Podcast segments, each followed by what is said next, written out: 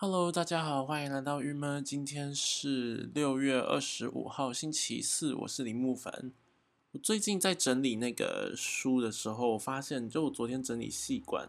然后呢，我就看到很多那个之前买的一些书，这样子，就有一些我以前会去那个二手书局买书，然后买完之后，他们就会有说买一本送一本，那送的书就是不一定是我真的想看的啊，但是就反正挑一下说。某一区的书，然后可以选一本这样子。然后我刚刚应该说是昨天的时候就看到，是我那时候挑的书诶，叫做《万马奔腾》，感觉还蛮 有趣的。我觉得我之后可以来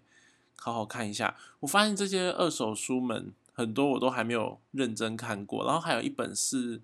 嗯，好像叫《幸福生活》吧，是一个我之前在工作室里面捡到，是好像应该学姐们留下来的书，所以我觉得这几本都可以。有些看一下那本《幸福生活》，我就昨天随便翻了一页，他竟然在讲说什么丑女有分成几种层次，就丑到一个境界之后，它就会变成一种暴力之类的，就是 怎么可以这么政治不正确呢？好，反正这就是最近整理书。那但我要其实要推荐从这个书目的部分呢，要推荐一个最近嗯前阵子看到的一个杂志，叫做《Rise》杂志。它的公司应该叫做 Rise Press，大家可以网路上就可以查得到 Rise dot Press，就可以呃找到这个网址。它它很有趣，他们有出杂志这样。我主要是在那个叫哪里呢？反正我在书店看到了这个杂志的出版。他们厉害的是什么呢？就是他们每一个菜色可以做一本杂志，诶，就是然后就做一系列的拉面，然后日本酒，然后就做一系列的日本酒的，然后呢？啤酒，然后做一系列啤酒，这样三明治这样，就是它的它的内容是，就是应该说是前期内容吧，就是以一道菜，然后作为一整本的，而且那本杂志不不薄哦，大概一公分厚这样子，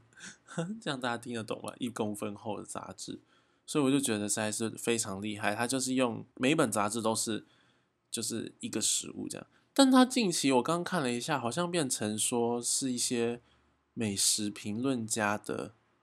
去评论这个这个食物，就不是在以一个食物来当做主题。我有，因为我原本就在想说，哇，他一次用一个食物当做主题的话，会不会哪一天食物用完？但因为它分的很细啦，你看它拉面，然后荞麦面什么都是各自的一本。我觉得如果这个可以做台湾的版本的话，感觉说不定也很厉害。应该要好好来参考一下，他们都。内容上里面讲了些什么？这是一个日本的杂杂志，这样那我觉得蛮有趣的，大家可以上它这个 Rise Press 的，然后可以看到它里面呢就是食物的在讲解各种食物，感觉讲的很深层。现在是蛮推荐，我想说可以研究一下诶，可是现在有一个问题就是我看不懂日文，诶，我他现在正在 Google Translation 在帮我日文翻中文的概念呢。像说什么？他会访问一些建筑师，不不，建筑师吗？他会访问一些那个厨师，然后由他们来讲说，像是以这篇来讲好了，这篇就是茶泡饭，那他就会讲讲说，要呃一个茶泡饭，它必须的食谱里面，它其实很重视的很多元素，里面需要烘茶叶的烘焙，或是说是这个柴鱼的选择什么的，那他就可以。从这个部分，对我觉得我再研究一下，然后再来跟大家分享里面有趣的部分。对，但是如果大家有空的话，可以直接自己就是来看这个《Rise Star Press》，非常推荐，我觉得很可爱的一个杂志。这样，那另外一个我要跟大家另外一个推荐的呢，就是我最近非常喜欢看的一个节目，叫做《三十六题爱上你》，是由唐启阳，然后吴珊如，然后跟炎亚纶。他们共同主持的，推荐这个就这个节目，然后听到这个阵容，感觉好像是一个很综艺的、很就娱乐性质为主的。但我觉得这节目很不错诶，因为他访问的客的这叫做来宾的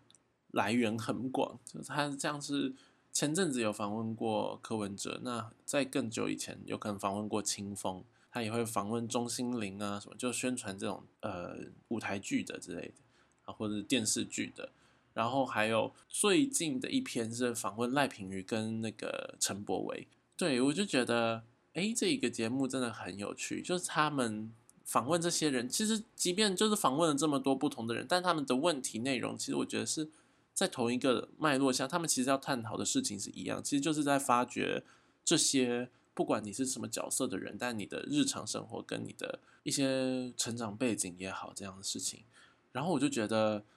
对他们其实问的还蛮好的，那也可以听到一些有趣的事吧。然后大家都这些主持人都是有经验的主持人，所以其实嗯蛮有趣。像是今天这一集这个他们访问赖品妤跟陈柏伟，其实我觉得最印象深刻是我甚至昨天晚上就是做梦，然后我都梦见这件事，就是陈柏伟他在。我等下再讲我梦到什么，但就是陈柏威他在回答说这个他的家庭，他跟他父亲的这个过程的时候，就一直闪避问题哦，可以完全明显的发现，就是不能说闪避，就是不讲，他会用一个玩笑，然后把这个话题带过，就是有可能主持人问他什么，是他父亲的给予他的一些事情，就他跟他父亲到底是什么关系也好，或什么，然后他就会用一些玩笑把它带过。就可以看出，其实他很有一些东西是他在很是在意的，然后是他不知道怎么回应的，然后你也可以立刻在这个场合中看到一个人如何去，也不能说闪避，就他如何面对一些问题。那我觉得这件事情是通用的，就是这不是只是陈博，其实很多人有时候在接受的，就在聊天的过程中，你可以听得出来，他某些话题他是利用了一些方式去。转换让他不要这么尴尬，这样，或者其实有时候我会觉得很多场合有些同学的某些举动，他跟就是很异常举动，有可能特别突然的特别多话，突然的长篇大论，某种程度也是因为基于他的不安全感跟他在这里的不舒适，他试图要让自己舒服一点，或者试图要表现出自己在这个群体之中一种适应嘛，或是说随和或是什么，所以他会这时候会。有可能特特特别的表现的一些，他平常其实不是这样的人，这样，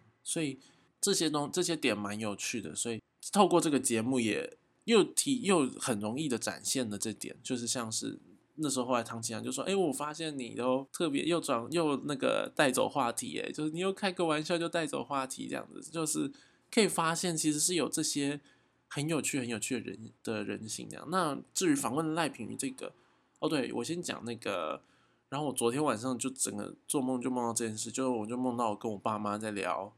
陈柏维这件事，因为我就梦到我爸妈没有很喜欢陈柏维，但我就是很推荐这个影片给他们看，说其实陈柏维不是一个，就是我觉得每个人都有他的成长背景，然后都有他成为现在这个样子的一个原因，也有他不想讲的那个面相，然后我觉得这个节目就是。这个面相尽可能的、尽可能的，就是出现在大家面前这样子。对啊，我竟然梦见梦的这么完整呢，我怎么会做这种梦啊？可见我昨天晚上看这节目的时候有多么的，就是感触深厚这样子。我就觉得，其实我认真的觉得说，很多时候，嗯，真的是每个人都有自己的过去，所以对于任何人的抨击的时候，就会觉得。尤其又又不是说多大人物啦，然后是也不是说抨击他的政策或什么，而是抨击他的人的时候，你会觉得，但是你看得出来，他其实也有他不容易的那一面，跟他变成这样的人的这个时候的的原因，这样子，有可能会因为这件事情，因为这个节目，让很多人对某些对其他人有更高一层的这个宽容，这样子。对，而且另外是访问，像是访问那个柯文哲跟他太太陈佩琪女士，然后就他们两个来，就是完全呈现。其实应该说是，我觉得在别的节目，像是在这个李四端的节目上，也有访问过陈佩琪跟柯文哲。可是我觉得那个节目节奏里，并没有这么的明显的看出柯文哲的跟陈佩琪的这么极端的个性。这样，对我其实另外可以来花一点时间讲这件事情，就是。这么明显的个性，这样就是像是有可能柯文哲的那种不会对不对情感上的表达，我觉得是一件让我很受不了的事啊。就是传统男性不表达情感，但是又有情感的那种状态，然后女生就会长篇大论的讲述她的情、她的感受、她的什么的时候，我就觉得我受不了的事情。好，但我觉得这个我会放在某一天再讲这个，再来认真讲这个我对于台湾男性、女性的一个想法。对，但好回到这里，就是我觉得这个节目蛮有趣。那我这边要推荐大家这个节目呢，其实它我觉得它并没有很好找，因为它并不是什么在 YouTube 上面就可以看到。然后，嗯，如果要透过手机观看的话，大家可以先去下载公式 Plus 的 App，然后这个 App 你就可以先注册账号了。这些注册是免费的，所以你注册完之后呢，就可以在里面点选你要看的影片。要注意的是，这个三十六题爱上你，因为它是一个现实的这个节目啦，所以说它会它的存档只存三篇哦，然后只会存大概好像一周还是多久这样，所以大家要赶快看。你现在只能看到近期的三篇，也就是最近一则就是政坛新星陈柏维跟赖品妤，然后再来前一则是美丽新觉醒是李倩蓉，那。最前面的一则呢，就是《Sounds of My Life》维里安，他访问的这就是他最近期的访问三篇。那这个应该是一直到下礼拜都可以看得到的，所以大家就是赶快赶快的去载这个 A P P，然后注册之后呢，可以来看这个。而且我觉得这 A P P 蛮好，就这公式 Plus，因为公式其实蛮不是蛮多那种。台湾的剧场之类的嘛的电影，所以它这公式 Plus 里面可以看到蛮多，嗯，就是公式里的节目啦。所以对于现代人来说，应该是一个非常非常好的一个途径，就是